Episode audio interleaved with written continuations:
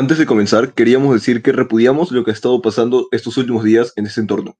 Rechazamos este tipo de conductas abusivas. Si eres víctima de maltrato, ya sea físico o psicológico, cuéntaselo a alguien, un amigo o un familiar. No te puedes quedar callado o callada. Todos estamos para ayudarte.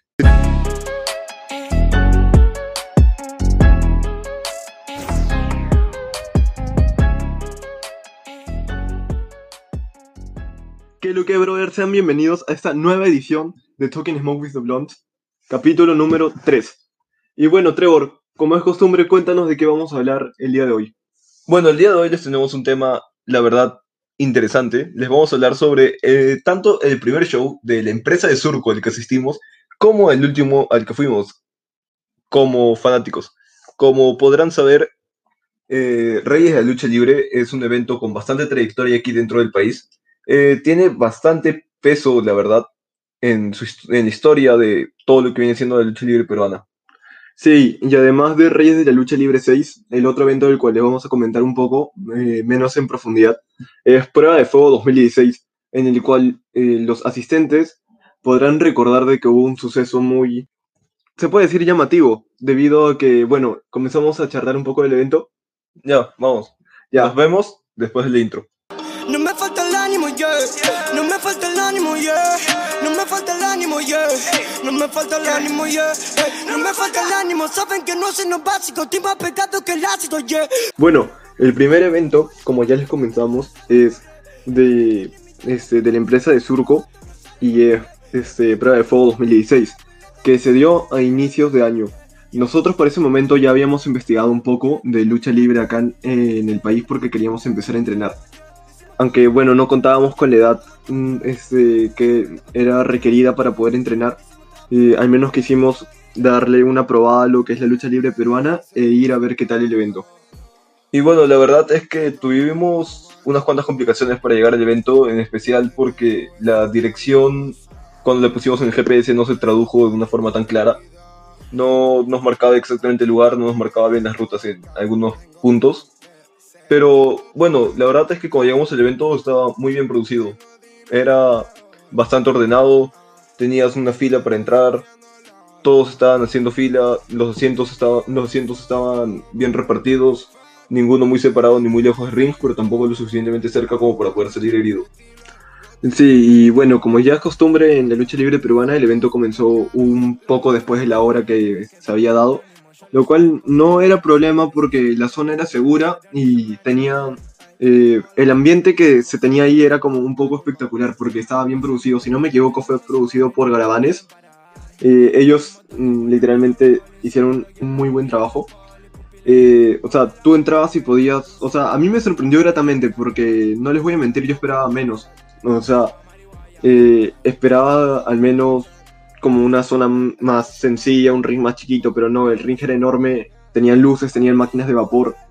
Literalmente tú entrabas ahí y podías sentir ya toda la atmósfera de que estabas en un evento importante y de la empresa más grande de lucha libre, ya a nuestro parecer se puede decir que es la empresa más grande hasta ahora, tanto en trayectoria como en calidad, en producción, de todas las empresas de lucha libre que se dedican principalmente a lo que es la lucha nacional.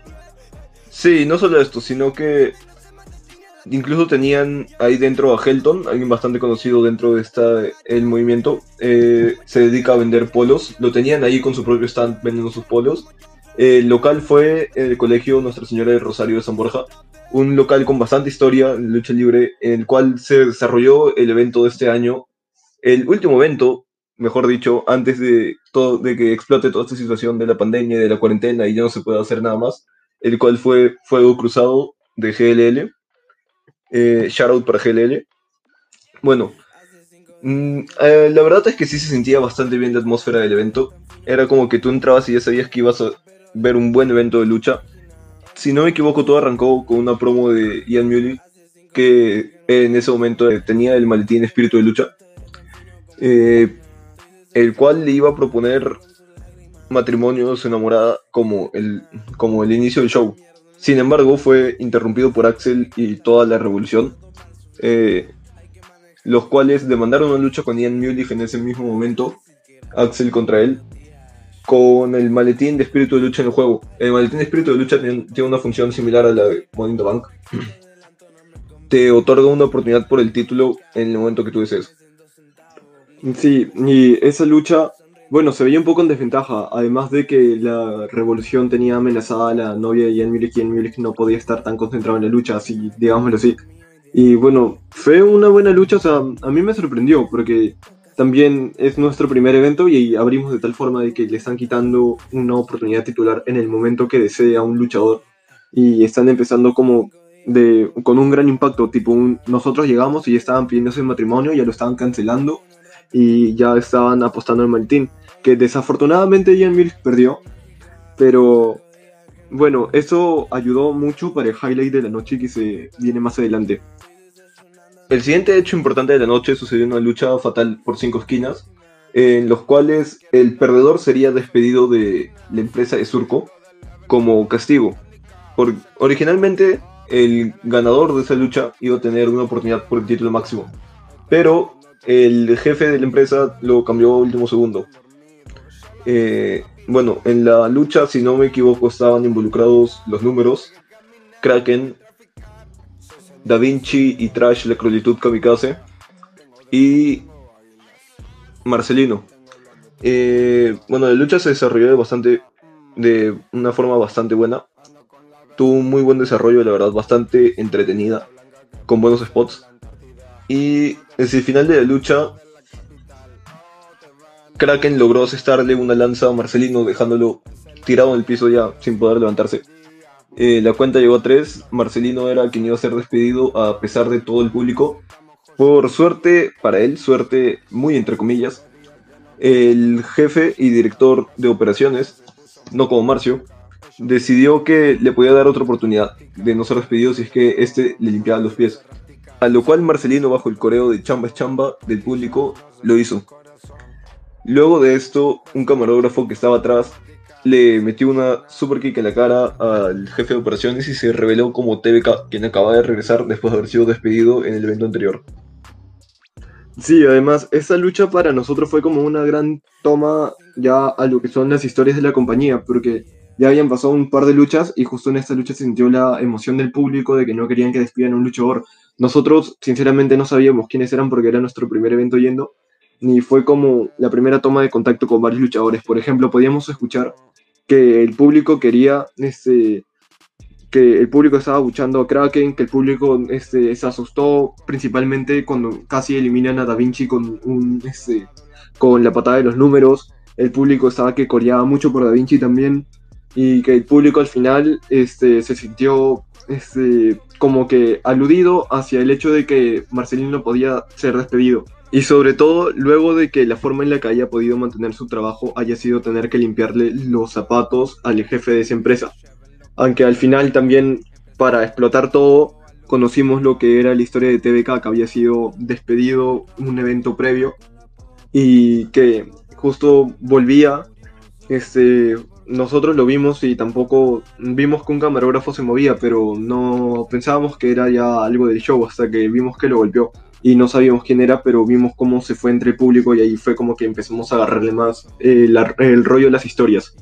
Lo siguiente que les vamos a narrar fue el main event, el cual fue una lucha entre Mancilla y Apocalipsis, si no me equivoco. Mancilla, Apocalipsis y Bad Boy Jr., eh, la cual fue bastante buena, de verdad, lo que se podría esperar de, estos luchadores. Una lucha muy, muy, muy buena, con bastantes momentos de alto impacto, de gran velocidad, en los cuales de verdad se sentía que la lucha se iba a acabar, en los cuales el público incluso saltaba de sus asientos para poder ponerse a corear, en la cual Mancilla logró la victoria, cubriendo Bad Boy Jr., si no me equivoco, pero recordando y remontándonos al inicio del evento, Axel acababa de ganar un maletín el cual le aseguraba una oportunidad por el título en el momento en el que él lo desee. Y eso es exactamente lo que hizo. Cuando Mancilla ganó al estar bastante malherido, Axel entró junto a toda la revolución todo el público literalmente estaba de pie golpeando el ring. Axel le asestó su maniobra final, la cuenta llegó a 3. Y bueno, en el primer evento de lucha libre peruana que fuimos, acabábamos de presenciar una coronación como campeón máximo de una compañía. La verdad es que fue bastante impactante para ser nuestro primer evento. Fue muy bueno en cuanto a producción, en cuanto a nivel en el ring, en cuanto a calidad de historias. Fue una muy grata experiencia, tanto que durante el resto de ese año decidimos seguir yendo a todos los eventos que esta empresa realizó. Es que, o sea, alucinen que ustedes están yendo a un evento de lucha libre peruana, como nosotros que no conocíamos nada, no conocíamos la historia ni los luchadores, y que teníamos, eh, francamente, unas bajas expectativas. Y llevar y ver, por ejemplo, una pedida de matrimonio, luego cómo le quitan el maletín, este, que era tipo, te abría un montón de puertas, manjas, porque te daba una oportunidad titular cuando tú lo desees. Luego veíamos cómo el retorno de un luchador y cómo se lleva entre todos los coreanos del público, todos felices con que haya vuelto. También cómo veíamos que casi despiden un luchador. O sea, era como un impacto de emociones demasiado rápido y bastante fuerte. También al final vimos una magnífica lucha. Este, y al final del todo, para terminar de reventar el evento, vemos cómo entra toda la revolución y cómo Axel hace efectivo su maletín para terminar llevándose el título de campeón. Es que para mí fue un evento muy completo y o sea, si es que ustedes también tuvieron la suerte de que sea el primer evento de lucha libre peruana que presencien, era casi 100% seguro que te ibas a quedar pegado a los demás porque querías ver cómo continuaba la historia, porque eh, fue un inicio, la verdad que muy enganchante. Y bueno, pasando al siguiente evento y el, que le vamos a dar más énfasis eh, en este podcast, es Reyes de la Lucha Libre 6, que para nosotros Reyes de la Lucha Libre han sido ya los eventos más legendarios y más importantes en la historia de la lucha libre peruana, debido a que esta empresa de Surco llevaba, este, lleva más de, bueno, llevaba más de 10 años y también todos esos eventos estaban acostumbrados a una buena producción y a una gran calidad, según lo que hemos podido ver en otros videos. Y no solo esto, sino que también solían contar con presencia internacional en estos eventos del Reyes de Lucha Libre justamente se había invitado anteriormente a Taiji Ishimori, el cual actualmente es un miembro del Bullet Club en Japón. También a Kenta, el cual también es miembro del Bullet Club actualmente. Incluso se había invitado a El Genérico, al cual muchos de ustedes actualmente conocerán como Sami Zayn dentro de la WWE. Eh, y bueno, para Reyes Lucha Libre 6 llegamos temprano como ya estábamos acostumbrados porque realmente era difícil no vernos en primera fila para esos eventos. Eh, y bueno, la fila sí fue bastante larga, había un montón de gente afuera, lo que cualquiera podría esperar de un evento de este tipo de magnitud. Eh, luego, cuando pudimos entrar, nos ubicamos en unos buenos asientos. No fue primera fila porque, bueno, llegamos, llegamos puntuales, pero había gente aún más temprano que nosotros. La verdad es que el inicio del show fue un poco accidentado porque hubieron algunas fallas de sonido, se retrasó un poco el evento como es costumbre en la escena peruana. Pero bueno, una, una vez pudo comenzar, dio inicio la primera lucha de la noche, la cual era el director de esta empresa junto con la Cruelitud Kamikaze contra TVK y Murciélago Igarra. Bueno, esta lucha fue entretenida, también para nosotros era emocionante ver luchar al director ejecutivo. Nosotros la verdad no sabíamos, no teníamos idea de que él ya había sido luchador previamente, pensábamos que era la primera vez que se subía un ring. Aparte ver al director de una compañía luchar, es como algo, este, no sé, relativamente choqueante. Aparte, unos días antes como que dijo que tenía una fractura en la nariz debido a una super kick.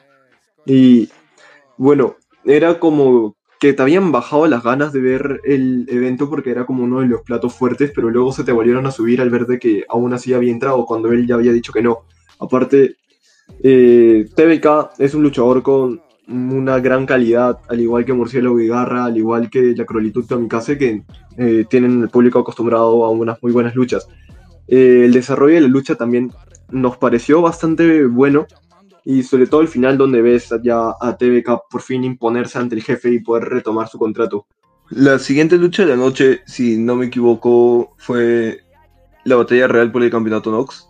No les voy a mentir, no me acuerdo ni la mitad de las personas que estuvieron involucradas, la verdad es que fueron un montón. Lo que sí recuerdo es que estaba Seven y quitó los números a Lisa Webb y el que resultó ganador de ese día, Roy. Eh, recuerdo que hubieron bastantes spots muy graciosos, como los números intentando declarársele a Lisa Webb. Luego también estaba los números otra vez, corriendo díquito, intentando que este no nos aplastara o lo que sea. Bueno, la lucha se desarrolló de buena manera. Eh, las eliminaciones eran constantes y con bastante lógica. No, había algunas en las que no podías ver venir a quién iban a eliminar. Tanto así que llegó un punto en el que Kraken eliminó, si no me equivoco, a Seven, creo. o creo que fue Alisa Webb, no estoy seguro. Y todos pensábamos que él había ganado, pero atrás al clásico estilo de último, último esfuerzo aparece Roy, el cual no había sido eliminado, simplemente estaba afuera del ring recuperando energías y se sube y elimina a Kraken declarándose ganador y nuevo campeón Nox, el cual era un nuevo campeonato que recién se había traído para esta compañía de Surco. Sí, además al inicio de la lucha se tenía especulado de que el ganador iba a recibir una oportunidad por el campeonato máximo, pero debido a este, la súbita derrota que tuvo el jefe de esta compañía, entre una molestia decidió cambiar la estipulación de la lucha y presentar de último momento el campeonato Nox. Eh, la lucha fue o sea, tú estabas expectante porque estabas viendo una historia, estabas viendo cómo se coronaba el primer campeón de una compañía, sobre todo de cómo intentaban traer de vuelta a esta compañía que era Nox bajo el nombre de un campeonato. En sí, durante otros eventos, tú veías como Roy iba cogiendo más pegue del público y el público lo respaldaba bastante.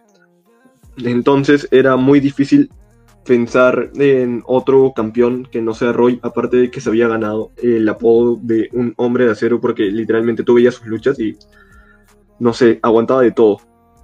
Bueno, la siguiente lucha, este, en cuanto a continuidad, no estoy muy seguro, eh, pero tomaremos como si la siguiente lucha haya sido la de Killer contra Doctor Veneno. Esta lucha, nosotros no habíamos visto luchar a Doctor Veneno. En la primera toma de contacto que tuvimos con Doctor Veneno fue cuando interrumpió, gracias a un video, una lucha entre Murciélago y Garra contra Seven y Killer, haciendo que estos últimos perdieran por una distracción. Estábamos muy... O sea, estábamos expectantes de ver cómo luchaba Doctor Veneno debido a que ya se habían dado teasers de su regreso y escuchábamos al público muy emocionado. Y bueno, esta lucha eh, nosotros esperábamos, este, esperábamos bastante. Sin embargo, este, Killer ya como este, con la agresividad que lo caracteriza, decidió atacar a Doctor Veneno antes de la lucha y quebrarle la mano. Sí, o sea, suena súper hardcore, pero así como, como escuchan.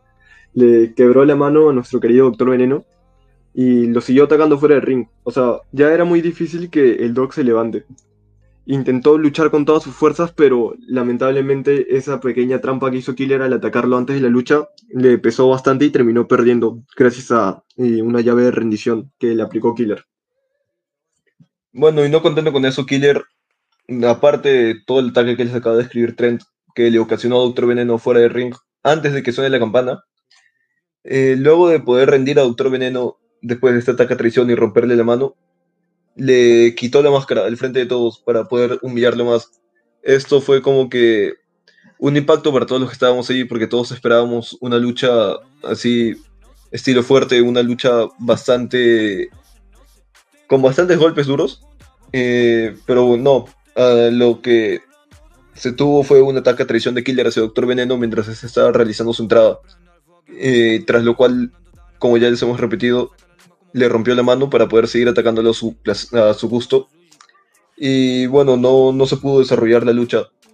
Luego, no estoy seguro de si es que esto pasó inmediatamente después de esta lucha, pero presenciamos el regreso de un luchador al cual honestamente en ese momento no conocía y hasta ahora sigo sin saber bien quién es, el cual al parecer era algo antiguo dentro de LWA. Se llama Club, si no, si no me equivoco. Creo que sí, no me acuerdo bien. Y la cosa es que él entró así de la nada, pusieron una canción de entrada y empezó a entrar él con un micrófono y bailando. No tengo idea de por qué, supongo que eso es lo que él hace. O sea, él dijo que estaba celebrando los 10 años de esa empresa. Supongamos que es por eso. Yo creo que... Yo creo que no eran 10 años exactos esa fecha, pero digamos que sí, por cosas de la historia para que suene más, no sé, más, más emotivo, más histórico. Bueno, el punto es que él entró a celebrar el aniversario de esta empresa, el Reyes Lucha Libre 6, el evento más grande que se había sucedido hasta esa fecha. Y de la nada sucedió algo que la gente llevaba esperando durante bastante tiempo.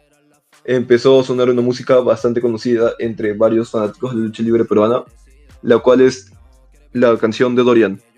Sí, y nosotros sí ya habíamos investigado un poco de Dorian porque luego de ver unos cuantos eventos decidimos investigar un poco más sobre la empresa Y conocimos a Dorian y ahí ya nos dimos cuenta porque todo el público lo pedía y aún lo quiere seguir viendo de vuelta. Ojalá alguna compañía sea capaz de traerlo de vuelta junto con los números que creo que son eh, dos de los luchadores más pedidos actualmente. O al menos eso es lo que creemos, ya no estamos muy atentos a eso. Bueno, aparte de New Wave, ¿no? Y bueno, tú veías entrar a, a Dorian y veías al pobre del club parado en el ring ya sabiendo lo que le esperaba.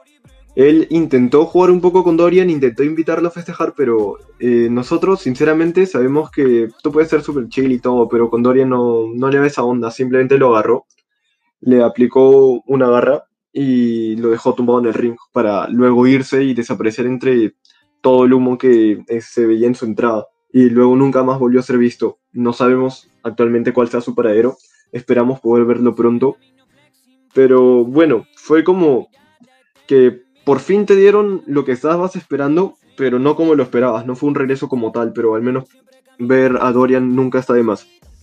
Bueno, aunque sea en el orden en el que nosotros podemos recordar, la siguiente lucha fue la de Bad Boy Jr. y Mancilla, dos luchadores bastante conocidos actualmente, los cuales dieron un muy gran espectáculo, un muy gran show, una muy gran lucha con bastantes momentos de suspenso en los cuales pensabas que uno iba a ganar, pero se levantaba y seguía luchando. Pensabas que el otro iba a ganar y nuevamente no se rendía.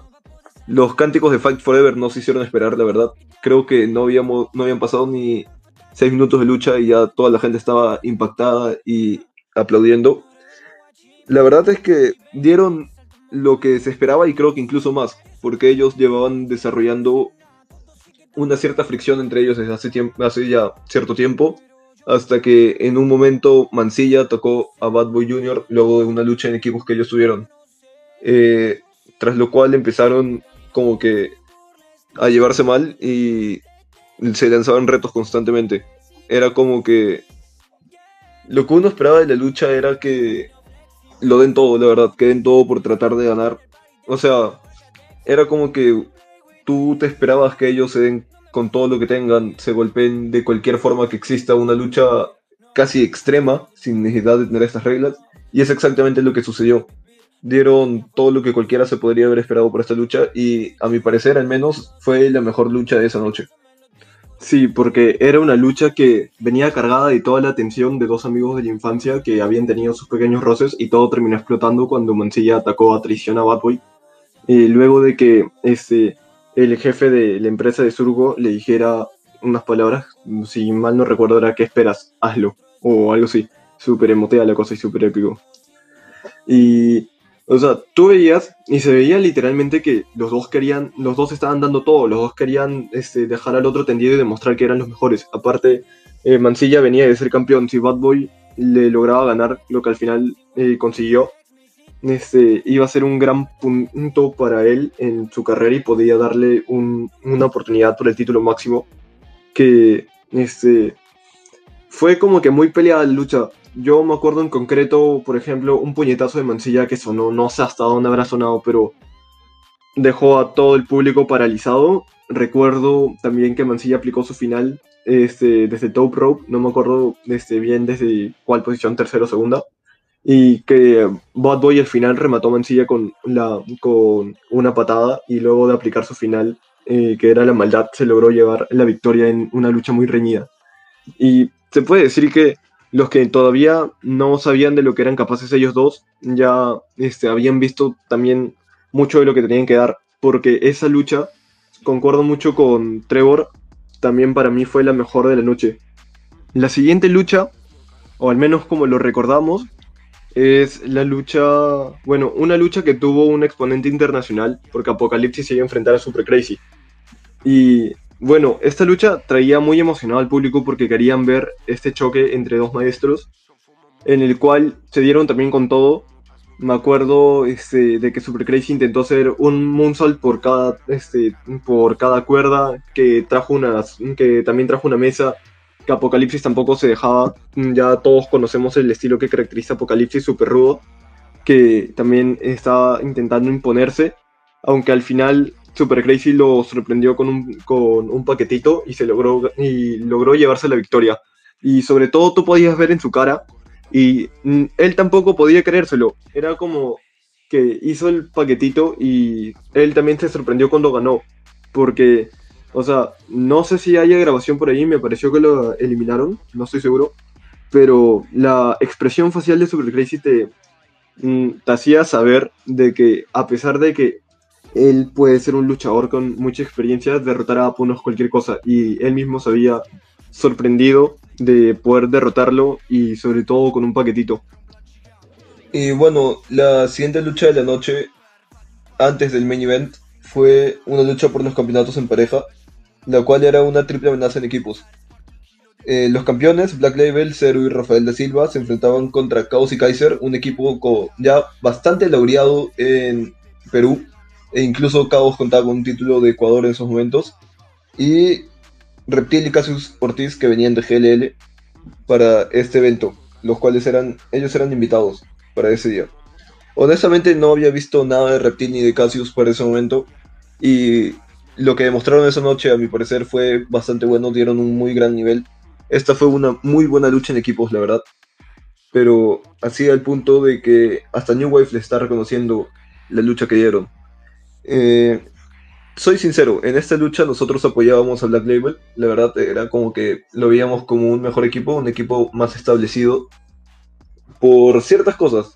Empezando por el hecho de que tenían nombre en equipo. Eso ya es un punto adicional, a mi parecer, en un equipo. Aparte de esto, en esos momentos ellos eran los campeones con el reinado más largo de los títulos en pareja, si no me equivoco. Lo cual los hacía bastante más propensos a llevarse la victoria, a mi parecer pero hubo un punto de la lucha en el que yo de verdad pensé que iban a ganar Reptil y Cassius. Parecía que ya todo estaba terminado, pero si no me equivoco, Chaos o Kaiser lograron romper la cuenta para evitar que esto suceda.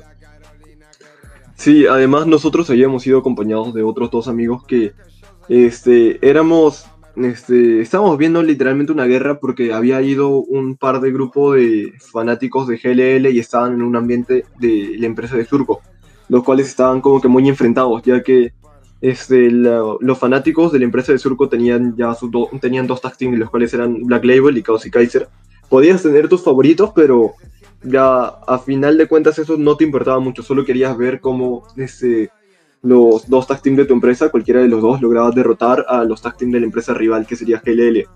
También este, nuestros dos amigos apoyaban a Chaos y Kaiser, nosotros apoyábamos a Black Label, así que también estuvimos como que peleados entre nosotros para ver quién ganaba y al final Black Label se logró imponer y retuvo sus títulos. Eh, la lucha, eh, como dijo Trevor, es una lucha muy buena. Mañana, o sea, es un equipo súper establecido como Black Label. Son dos muy grandes luchadores como son Cassius y Reptil. Y son literalmente, yo creo que son los luchadores o de los luchadores más laureados en la lucha libre peruana, que son Chaos y Kaiser, que también se complementan muy bien como equipo ya que llevaban años haciendo equipo. Bueno, y para finalizar, el main event de esta velada fue la lucha de Axel contra Ian Mulich, en el cual Ian Mulich por fin iba a poder cobrar venganza de Axel como debe de ser, porque si la revolución se atrevía a mostrarse por el ringside, Axel iba a ser despojado de su campeonato, como ya le había avisado el director eh, de operaciones de esta empresa. Y bueno, la lucha fue también grandiosa. Es decir, todo el público quería ya por fin de que Ian Mulich le, parase los pies a Axel. Nosotros, este, honestamente, apoyábamos a Axel desde que vimos que ganó el campeonato. Fue como que este, nosotros íbamos full con Axel. Nuestros amigos también queríamos ver que Axel retuviera su título porque creíamos que era este. Queríamos ver hasta dónde podía llegar el stable de la revolución debido a que le veíamos mucho potencial. Y bueno, en esta lucha se dieron cosas que nosotros eh, en realidad no esperábamos. Por ejemplo, me acuerdo que hicieron un pal driver en, justo en el apron, lo cual se vio bestial. o sea, no, en serio, se vio bestial. Fue, literalmente fue lo máximo. Este, también, o sea, la lucha en sí tuvo también varios momentos. Este, ya saben que también Axel y Ian Mulich son luchadores de gran categoría y obviamente iban a dar una lucha bravaza que cumplió todas las expectativas el público también estaba como loco, querían ver, este, algunos querían que Axel retenga, otros querían que Ian Mulich este, retome lo que se le quitó por derecho, debido a que con el Maltín muy probablemente hubiera ganado él también el campeonato. Y además cobrar venganza por lo de su propuesta de matrimonio. Ya cuando parecía que todo se iba a terminar, Ian Mulich tenía a Axel tendido en la, en la lona, ah, aplicándole su llave de rendición, el candado millonario. Eh, nosotros estábamos aceptando junto a nuestros amigos que Axel iba a perder el título por mucho que fuese algo que no nos gustaría, hasta que entró un luchador encapuchado y un montón de personas se emocionaron. La verdad es que nuestra reacción en ese momento al menos fue como algo de...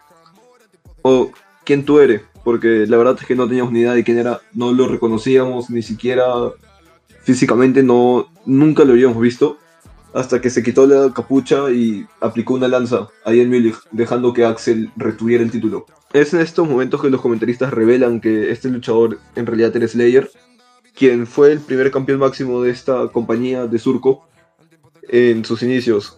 Y bueno, la verdad es que lo que más, se podría decir que lo que más me gustó de su intervención fue el hecho de que ayudara a Axel a retener el título, porque en ese momento, como fanáticos asistiendo a los shows, nosotros estábamos muy del lado de Axel.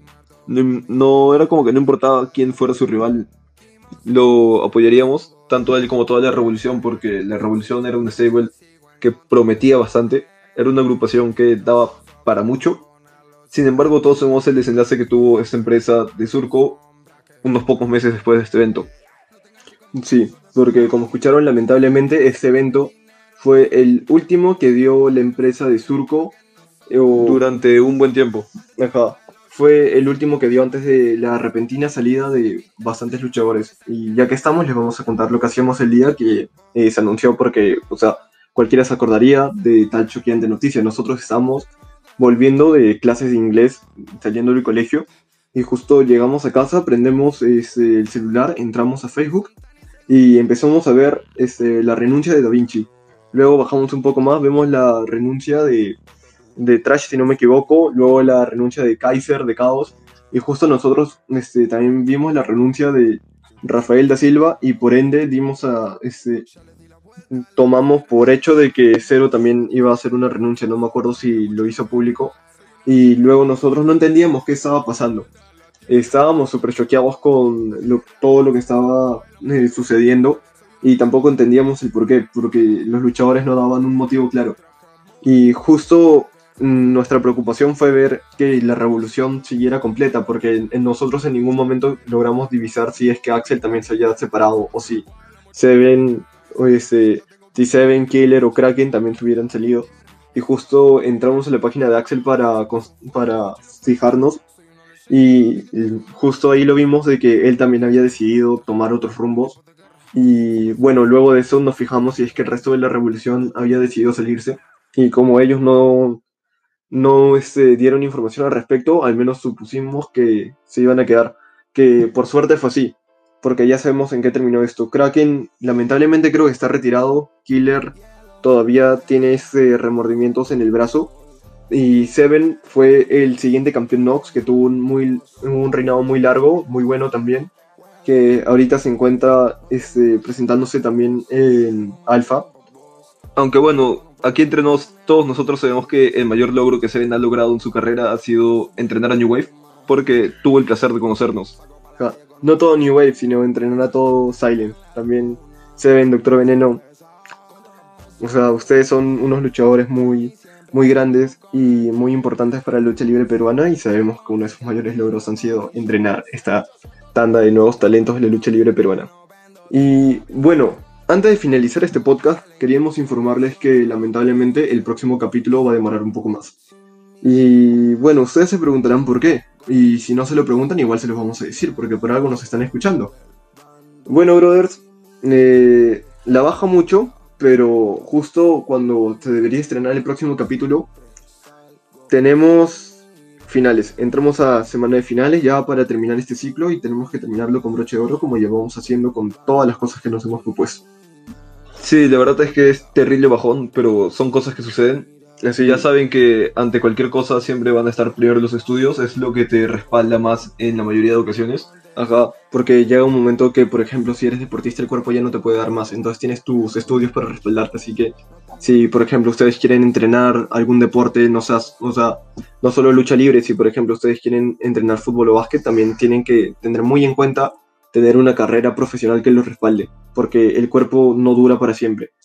Y también ustedes tranquilos, que cero que ver con ustedes, ya son cosas nuestras de que eh, la universidad siempre va a ir primero para nosotros. Ne- Tenemos la lucha en un muy alta estima, pero también somos conscientes y realistas de que, al menos de momento, no se puede vivir de esto y tenemos que siempre estar preparados para cualquier cosa, por lo que los estudios son muy importantes. Y bueno, con esto daríamos por finalizado el podcast del día de hoy. La verdad es que es obvio que les va a gustar. Lo sabemos. Somos New Wave después de todo. Además, no es por querer darles algún spoiler, pero también traemos preparados podcast con otros invitados, ya que vimos que les gustó mucho la otra vez que invitamos a Éxtasis, bueno, Éxtasis entre comillas, y al séptimo integrante de Silence, cuyo nombre aún no será revelado, Y para finalizar, a más ver, querida audiencia, hasta que os honremos con nuestra presencia.